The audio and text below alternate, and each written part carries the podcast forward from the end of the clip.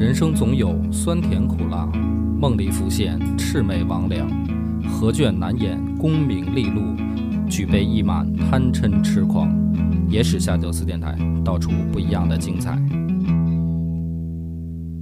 本节目由优琴家居天猫旗舰店冠名播出。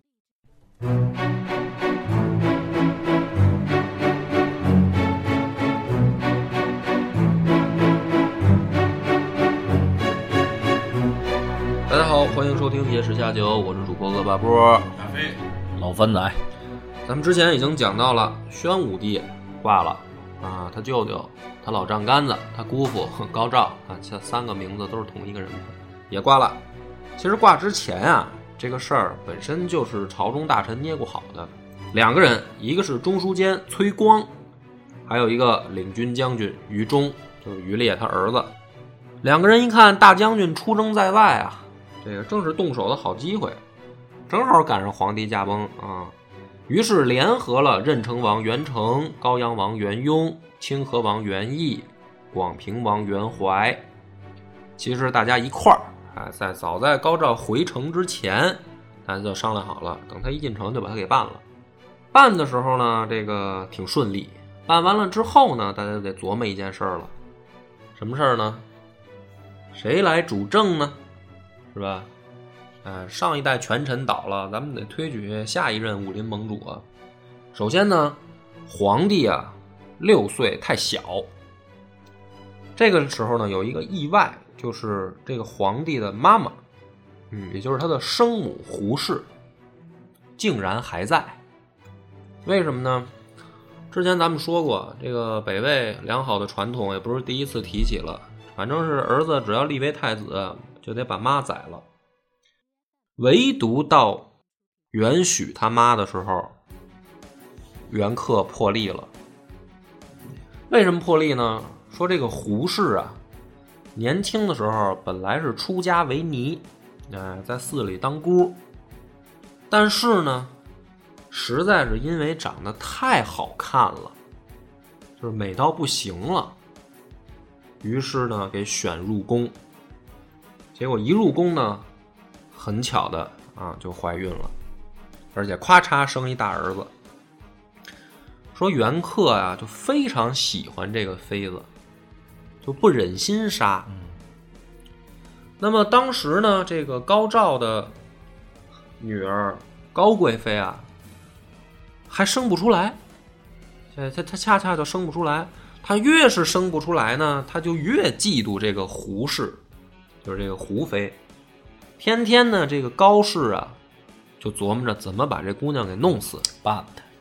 他越想办啊，实际上朝中就越有人想保护这个胡氏。皇上呗，就是啊，皇上首先第一个就不想杀嘛，但是大家呢在心里面，因为大家都讨厌高照，于是呢就把认为啊这个胡氏。对敌人的敌人就是朋友嘛，就觉得大家应该都是一路，所以当高照死了以后，皇帝又太小的时候，啊，比如说宗室说我们想来当权，哎，这个王王公贵族的就不同意了啊，你们凭什么呀？是吧？很多汉族的这个官员也好，就跳出来说了，之前你们这个还有谋反的情况，你们不能辅政，是吧？那如果有朝臣。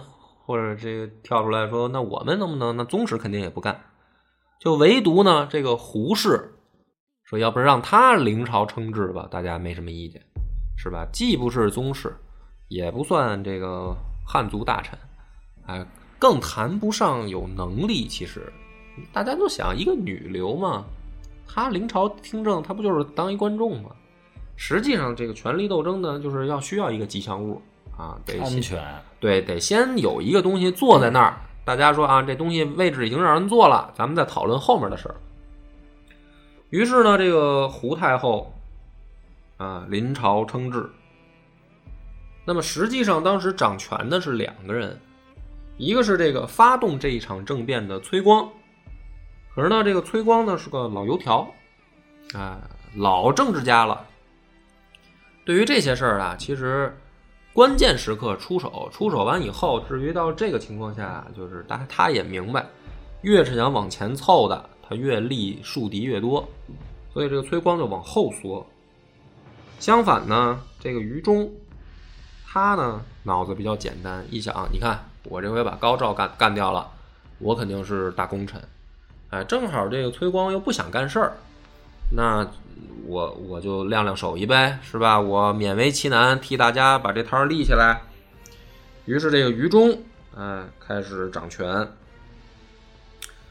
这个时候呢，这个掌权以后，哎，大家对于这个重新任命的太后啊，实际上是进行了一个错误的判断。有有心思，人家哎，这个女人其实是有野心，同时更重要的是有手腕儿。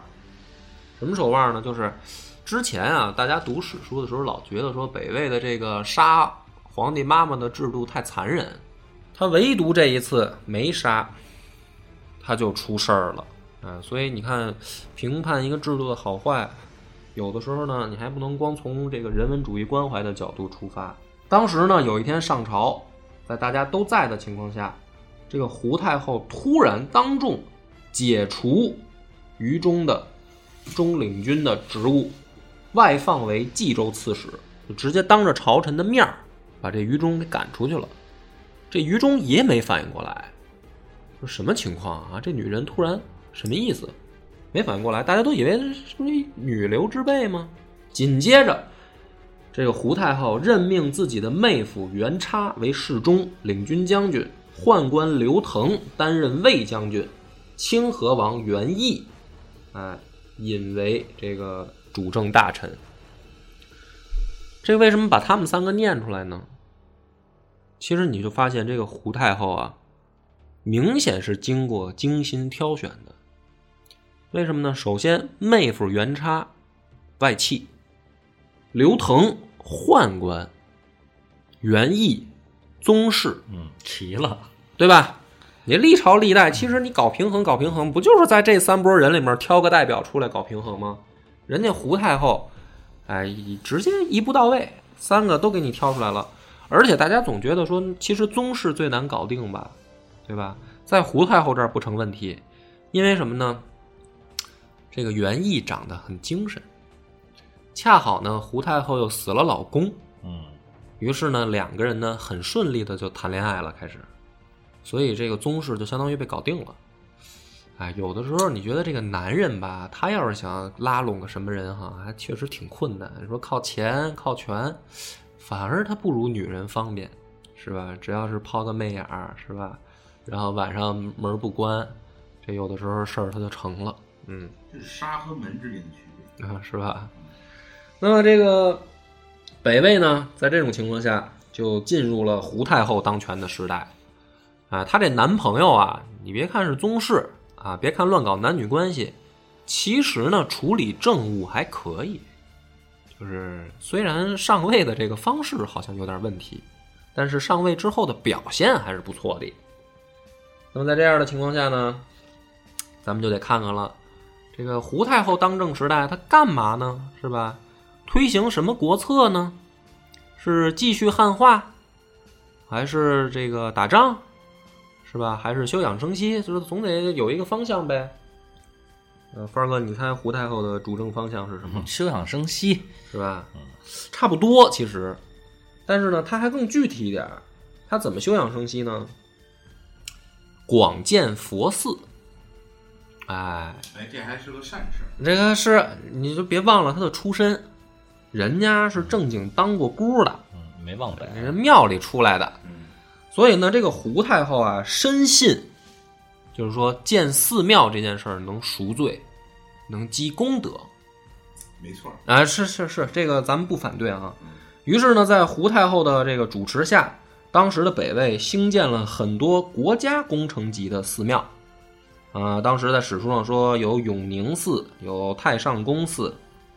其中呢，以永宁寺为例啊，据说这个永宁寺正中间造了一座佛塔，高九十丈。嗯，其效果呢是，据说你离京城一百里之外，你就能看见它，这个塔在那儿立着。啊，那个狄仁杰第一集看过吧？通天帝国，嗯，就是那效果，通天浮屠那效果。说这个永宁寺里面呢，僧众的房屋多达上千间，一座庙里面僧众过万，主要是那会儿没有国贸三期，是吧？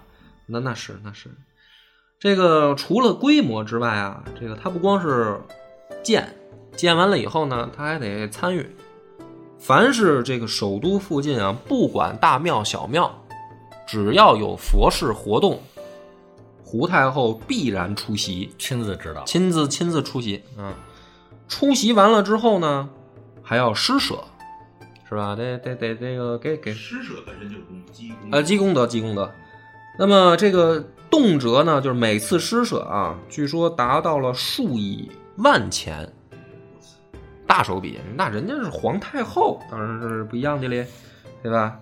在这样的话呢情况下，上行下效，各个地方官呢也开始纷纷这个造寺庙、拍马屁啊。太后喜欢寺庙，咱们就造起来啊，这也算是这个政府工程啊，是吧？大兴土木。在这样的情况下呢，终于啊，任城王元成都看不下去了。这位历经三朝的老王爷，孝文帝的叔叔。终于跳出来了，他就找到这个胡太后啊，说了一句话。他说：“章台立而楚立节，阿公壮而秦才杰。”什么意思呢？章台就是章华台啊，楚国的一个离宫。说楚国把这地儿造的非常漂亮，是吧？这个没钱花了，财政紧张。阿公是什么呢？就是秦国的阿房宫嘛。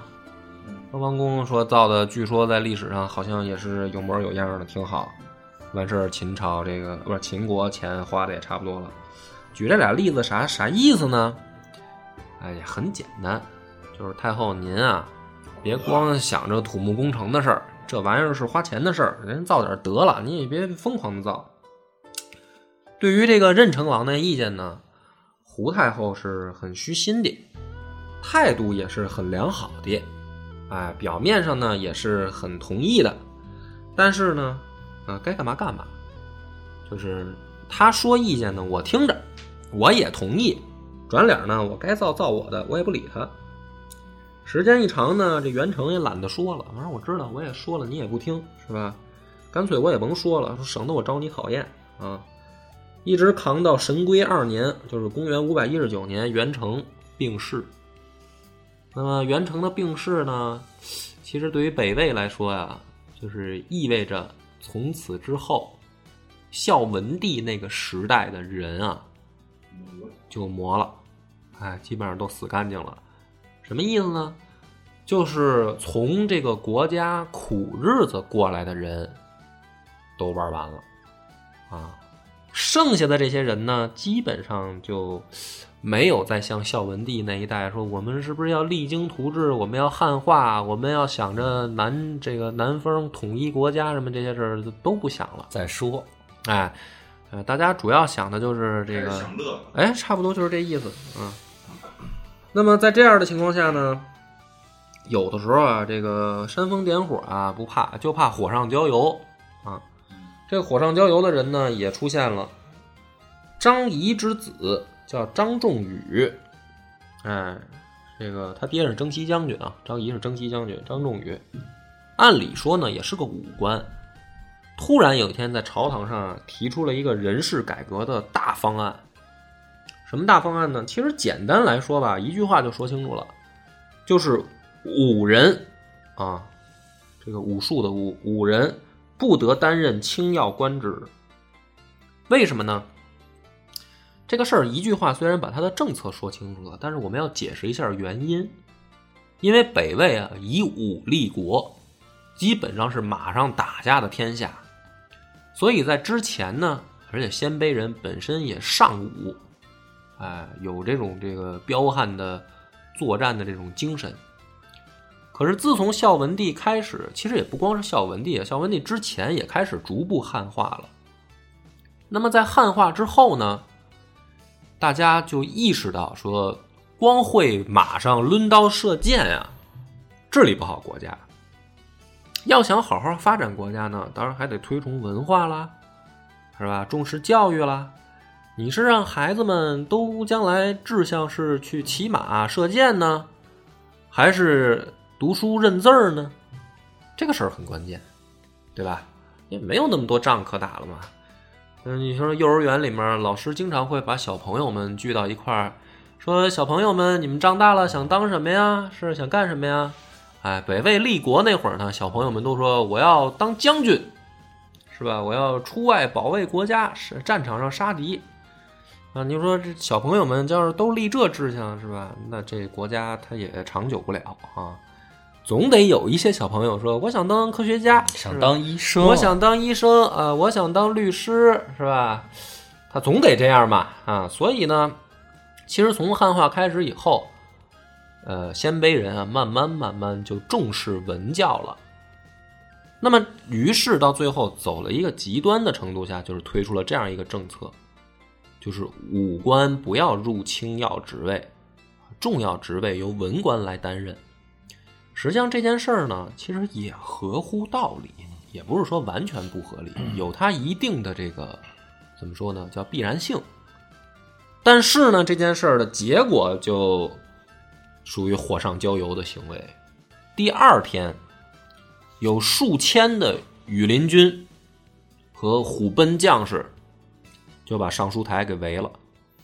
什么意思？嗯，是不是？啊，我们这个不按不让俺老丈杀猪，啊，俺俺俺这个当当武将有什么问题吗？是吧？难道我们将来的这个晋升通道到头了就是这个班长，是吧？我们怎么五人就不能进入朝廷的这个高官的位置了呢？于是就开始闹腾。这个武人闹腾呢，跟文人他就有一些区别，是吧？一般都是体力比较旺盛，这反正吵架也吵不过你说书，这个是读书人嘛，我们就用体力证明我们在理。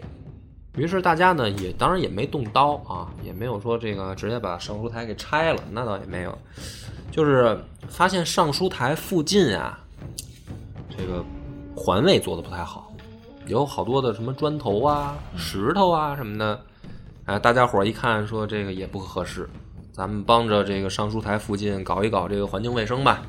于是大家自发的纷纷捡起了砖头、板砖，把它们都准确的丢到了尚书台的窗户里。哎，这个尚书台都惊了，里面这些大小官员一看，说这这这这基本上这是要造反呗，啊，这是要哗变啊。于是呢，大家就偷偷的这个爬狗洞啊、钻墙根儿啊，就溜了。呃尚书台里面都没人了，是谁也不敢待了。其实砖头不知道从哪个角度正好就飞进来，如果恰巧在打击在你的太阳穴上，是吧？这事儿你都不知道是谁干的。这帮这个羽林军跟虎贲将士一看，围了半天，吵了半天，这基本上把砖都已经续进去了，也没什么动静儿，怎么办呢？点火吧，哎，那那不行，冤有头债有主。这个尚书台是属于国家建筑，你也不能烧了呀。但是提出这个建议的人，他们家就不算是国家建筑了吧？于是呢，就跑到这个征西将军张仪他们家，说把你儿子交出来，是吧？啊，到到底怎么想的？你不是当兵出身啊，是不是？你不是也是武将吗？你什么意思啊？交出来！张仪一看这情况，这不能交啊！这帮人明显就已经疯了呀！这时候把儿子交出来，那不是完蛋套了？不但不交，而且告诉自己俩儿子，嗯，一个张仲宇，还有一大儿子，你们俩赶紧颠啊，别让他们看见。大儿子叫张史吉啊，说赶紧跑。其实他俩儿子已经成功翻墙跑出去了，就听见这个家里面啊传来老爹的惨叫声，挨揍呢呗。挨揍呢呗，肯定围着圈踢呢，是吧？这大哥呢就不忍心了，不忍心就觉得，那我也不能看着我爹被人打呀，他就又回去了。回去以后呢，就跪在地上求这些将士，就是说我爹年纪也大了，你们闹腾闹腾也得，但是别打了，你这打出人命啊！结果这个事儿就失控了，就把这个大哥生起火来，活活给烧了。他爹呢，两天之后啊，伤重不治身亡，他们家也被点了。按理说啊，这事儿性质就变了，对吧？你虽然他们没有说真的是哗变要造反，但是你好歹也得有个章法规则，对啊，你得讲个法嘛。你这朝中大员啊，因为提了一个建议，呃，国家还没说要怎么着呢，你们就直接给人打死了，给人家都烧了，这事儿也太过分了吧？于是呢，大家就等着说，这个胡太后，你打算怎么处理这件事儿？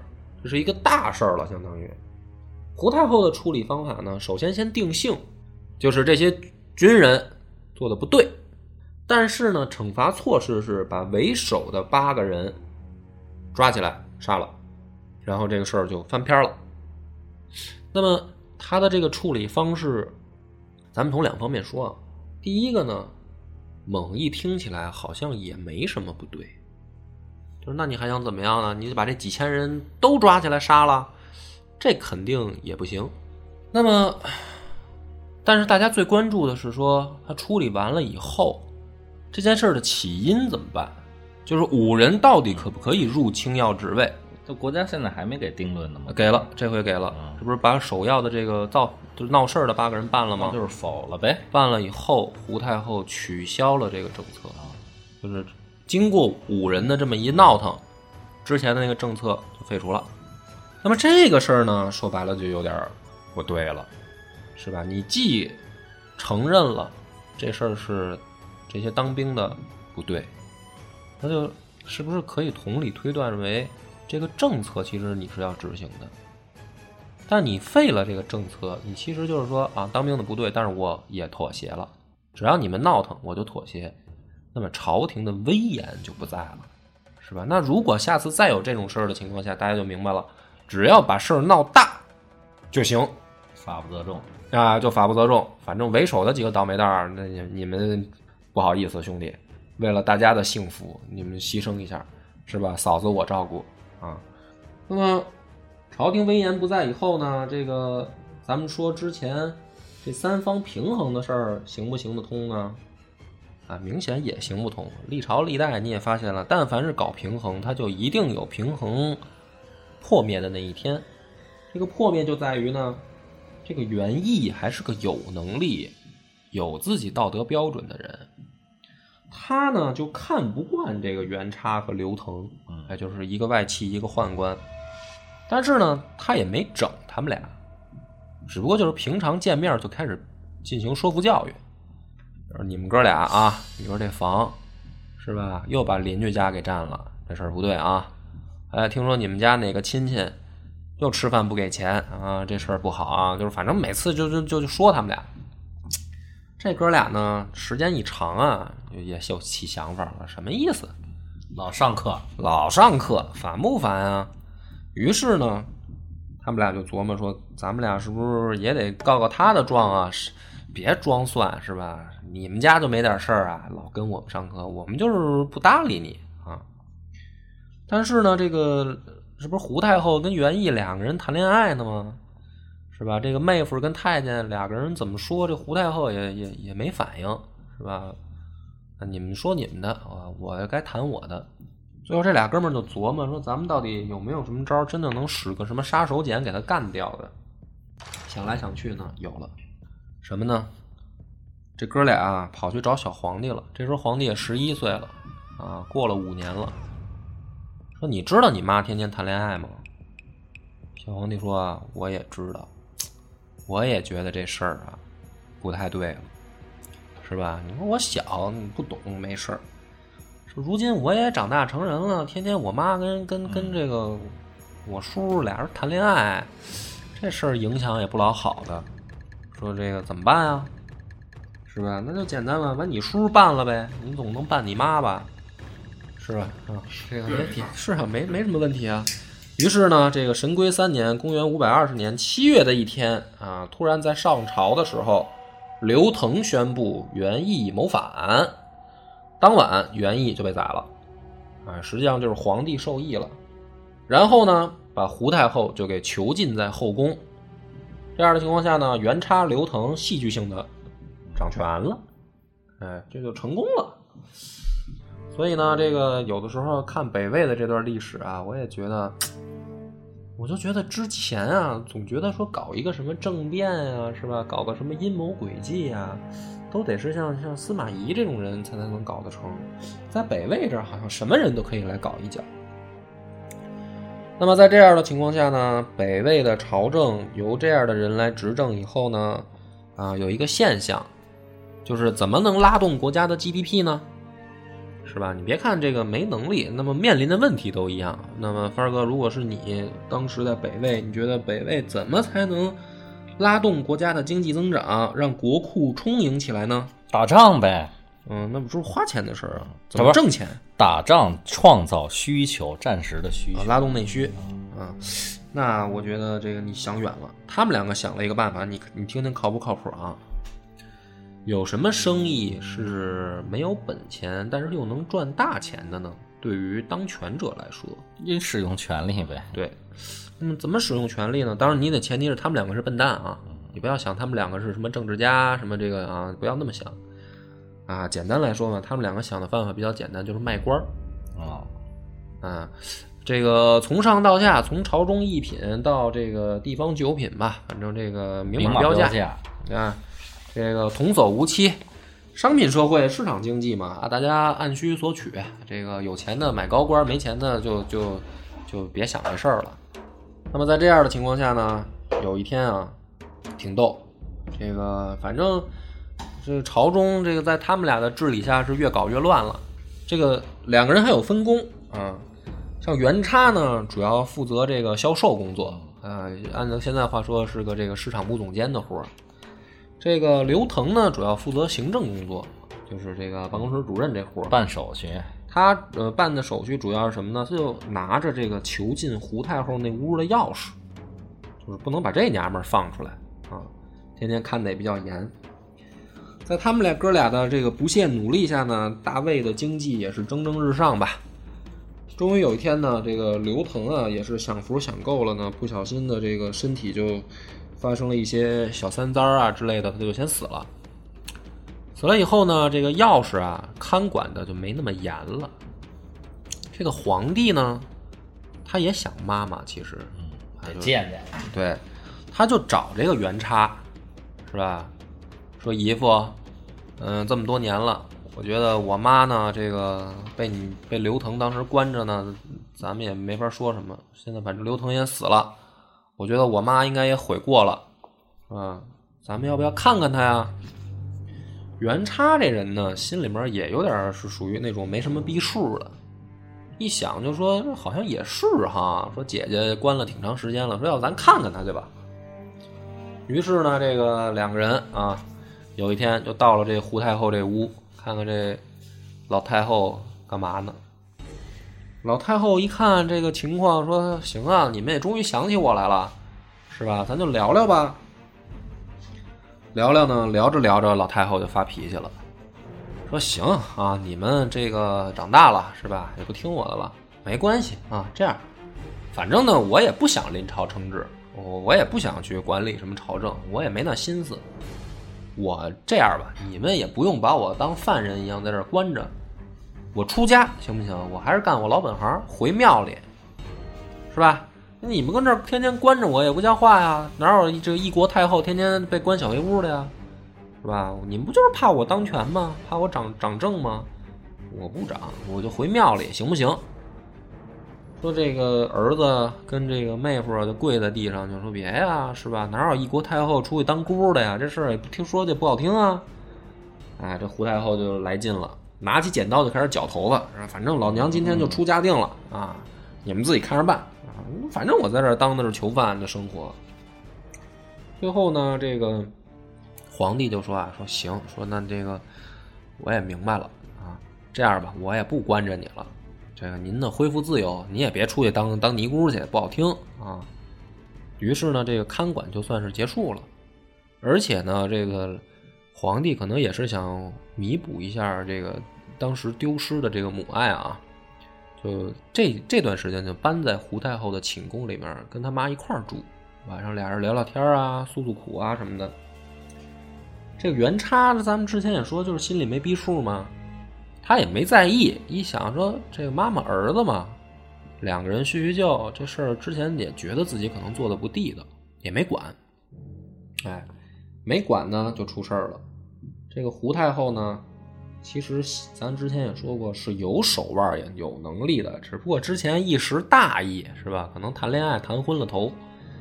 这回呢，你就让他觉得就是说，那这机会不能白来，顺利的就把自己儿子啊这个感情又给拉回来了。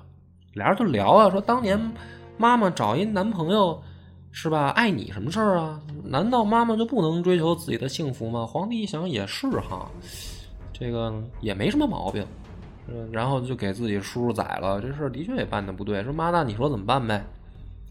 妈说嗨，我也没什么别的念想，你也长大了是吧？我就跟你念叨念叨。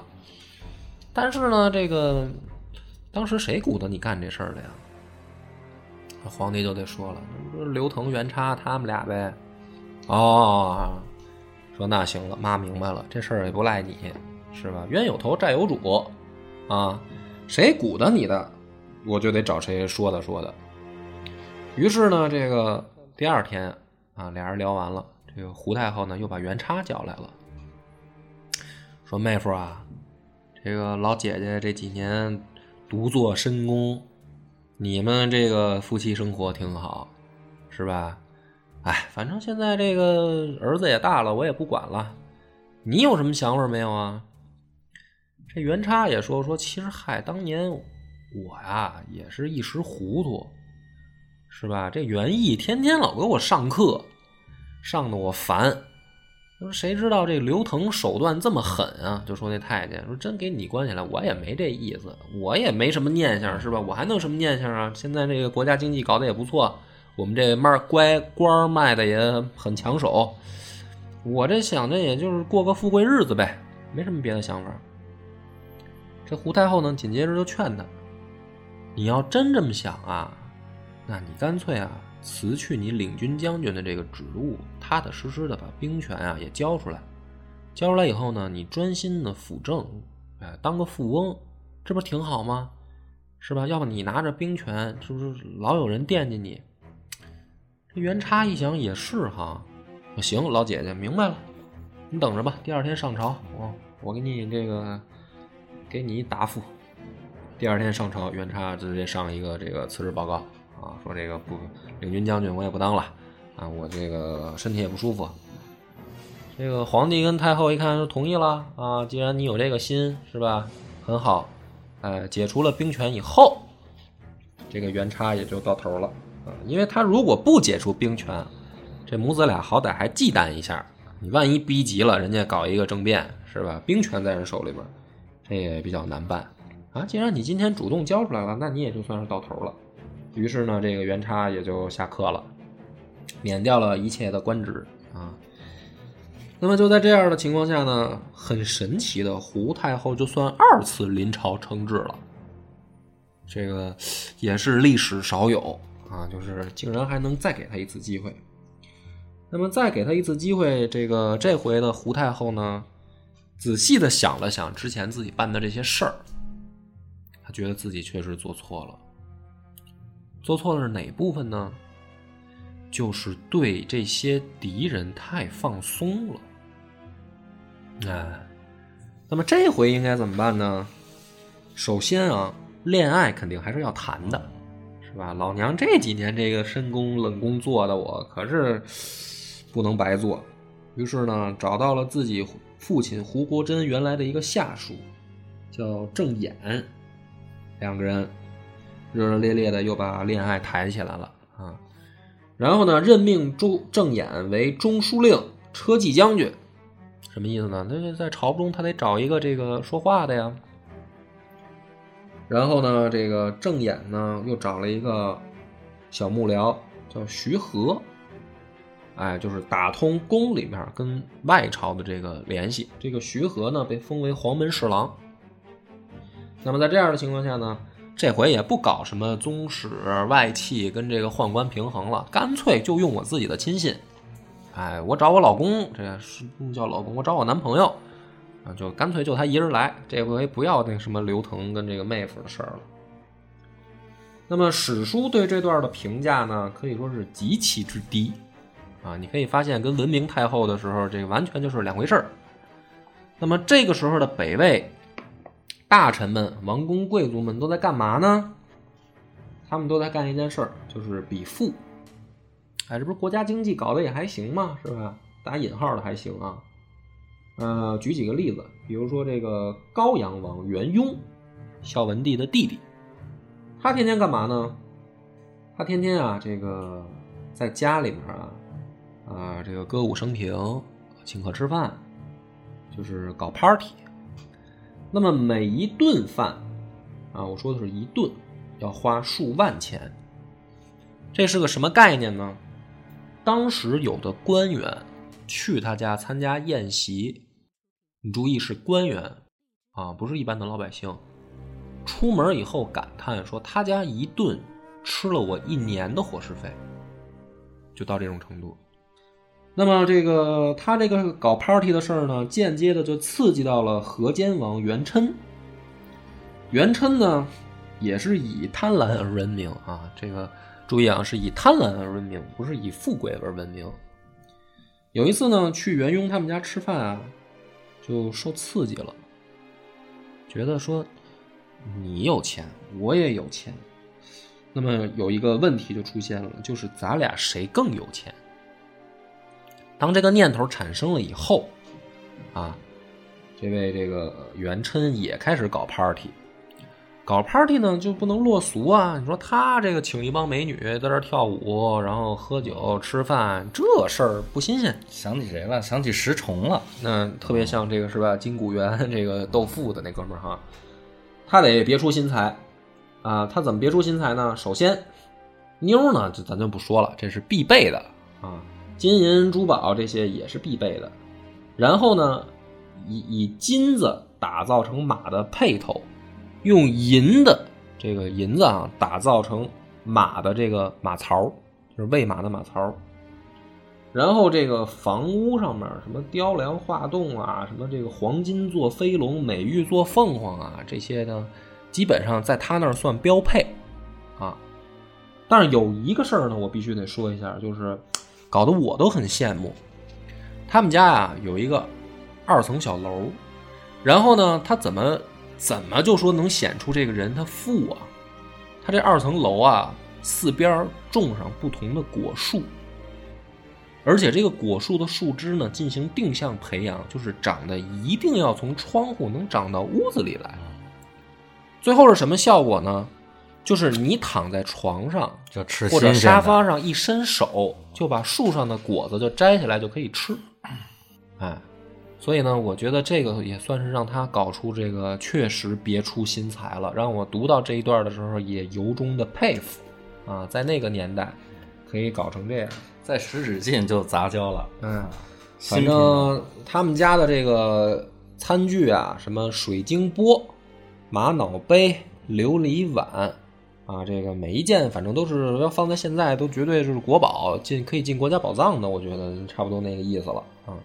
反正是他这么一搞呢，又有另一个就是袁荣，而且你你这听姓袁的就知道都是王爷啊，去他们家也受刺激了。你注意啊，不是说哎呀他怎么能这么浪费呢？说他怎么能比我还有钱呢？妈的！啊，然后回家，这个袁荣的受刺激，他倒不像这哥们儿这么励志啊，他就真是生气，气了三天没下床，就是心里面就较这劲，他妈的，我怎么就不能像他这样呢？就在这样的情况下，这个卖官的这事儿搞的是愈演愈烈啊。这个当时还出一件事儿，什么事儿呢？说这个上党太守出缺，上党太守是什么呢？相当于上党市市长。上党城市长这么一个职务啊，空缺了。中散大夫高居就给皇帝自己上了一封书，说呢，我觉得我还行，你看我能不能去补这个缺？那皇帝一想说，的确好像你也是可以，他说你要想去就去吧，就批准了。批准以后呢，这哥们就到吏部，就拿着这个皇帝的这个批准，就是说，你看皇帝同意了，我能不能这个去上任？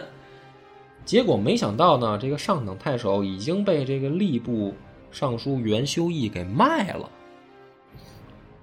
然后呢，这事儿特逗，袁修义就不让他去上任啊，但是也不说为什么，就没法说。猜也猜不出来这种风气。对，完事儿呢，这个第二天上朝，啊，这个高居突然啊，你说大家可能都昏昏欲睡的，反正开会也没劲嘛，大家都开个会，这哥们儿突然拍案而起，站起来，当着皇帝面大喊说：“有贼！”皇帝也一惊啊，大臣们也都一惊，说说是哪什么贼？哪来的贼？喊什么呢？哪有贼？说我得到了皇帝任命的这个上党太守的同意，可是有人就不让我去。这个人现在就在诸位当中，我请问，拿国家的这个官位卖他私人的这个，等于说这个财财当成私人财产来卖，那么是不是有贼？这个袁修义也吓一跳，说：“我操，老哥，你是要拼啊，是吧？”啊，于是两个人在朝上就吵，吵了以后，皇帝也没解决这事儿，你们吵你们的呗。啊，最后拿出个解决方案来，就到这种程度。这还不算完，这个帆哥你喜欢经济，我问你啊，咱们先不说这个什么官员素质问题啊，不说这个什么晋升能力问题这些啊，咱们能力的抛开不说，不说可能会造反的事儿。就是你推测一下，如果这种卖官鬻爵发展下去，可能会出现什么问题？嗯，咱不说激起造反那套啊，就是按照正常你推理，假如说没有造反，会出现什么问题？这官儿就贬值了呗，越卖越多，官儿贬值了啊，然后呢，然后就乱了，就是官儿不值钱，就官儿不值钱了，就没有行政能力了。按照市场经济来说，是不是就是没有人再想当官了？对呀，是吧？嗯，不是，有一个问题啊。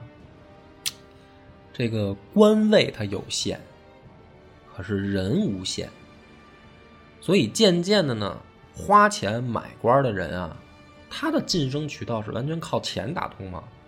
可是那些有能力的人呢，他晋升不了，他就被堆在底下，就是因为官位少而有钱的人多。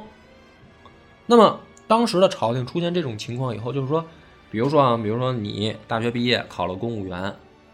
按照正常来说呢，比如说你熬十年，可能能当这个村长，啊，比如说熬二十年，哎，当个县长，是吧？熬三十年，哎，当个这个这个，比如说市长，这咱们打个比方啊。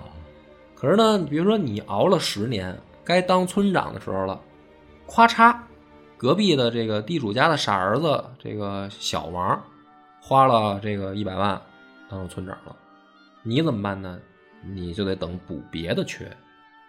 说你又熬了五年，好不容易啊，说这个又出一缺了，哎，这个隔壁县的老李家的傻儿子又花二十万又买了，你又没戏了。所以呢，朝廷也发现这个问题，就怎么办啊？这个晋升，而且这个还是说指没钱的，比如说有钱的，比如说你花了五十万，如果直接买一县长，按理说呢，我熬十年或者熬二十年，我能往上晋升。是吧？当比如说当个这个副市长之类的吧。假如说，结果你发现比你有比你更有钱的，人家直接跳过你这一步，直接买一市长干。大家都是有钱人，怎么办？于是呢，朝廷在这样的情况下呢，挖空心思啊，想了一个解决办法。这个在历史书上啊叫停年阁。什么叫停年阁呢？就是。但凡在吏部啊，已经挂上职的，你没挂职，比如我们现在公开出售哪个官，你可以直接买。但是呢，只要挂上职的，再出缺，晋升按照年头资历往上轮。就比如说新出缺了，这官我们也不想卖啊，国库不缺钱，怎么晋升呢？不问能力，比如说帆儿，你已经做了这个十年了。大飞做了九年，那好，什么都不用问，方儿你先上，就是这个就叫停年阁。所以呢，北魏从上到下变成了一个什么呢？就是论资排辈儿，大家熬年头就行了。那么实际上，我之前也说打引号，真正北魏的百姓其实是过着食不果腹、衣不蔽体的贫困生活，基本上老百姓都快吃不上饭了。而且最恐怖的是什么呢？这个北魏啊，除了咱们之前一直讲的南朝跟他作对啊，其实他北方也有一个敌人，就是柔然，记得吧？北魏立国之初啊，跟柔然也没有少摩擦。那么抵抗柔然怎么办呢？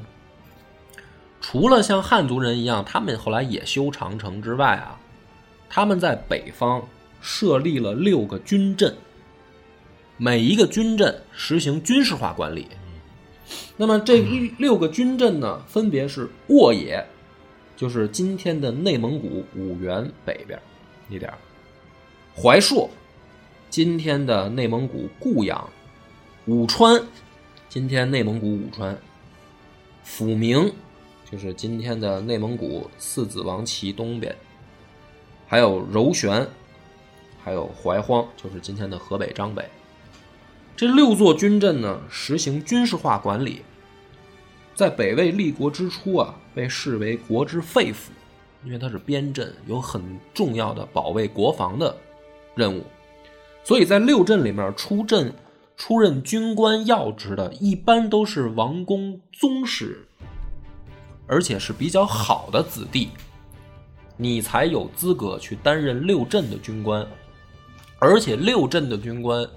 属于国家的精锐，有优先资格往上晋升提拔到中央。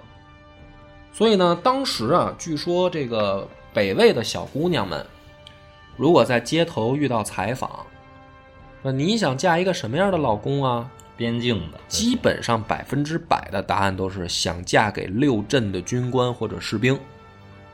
哎。那么这种情况呢，随着孝文帝的汉化，逐渐逐渐呢，就出现了一个或多或少的一个重大转折吧。转折成什么样了呢？因为首都迁到洛阳，远离了六镇，这些六镇的军官呢，反而变成了很难接触到中央政策了。其次呢，大家发现重视文教以后，当兵。并不是一个什么非常吃香的职业了。对于六镇的补贴，不光是晋升，对于他们的补贴也逐渐减少了，甚至出现了让他们自给自足的情况，就是你在当地自己想办法挣钱。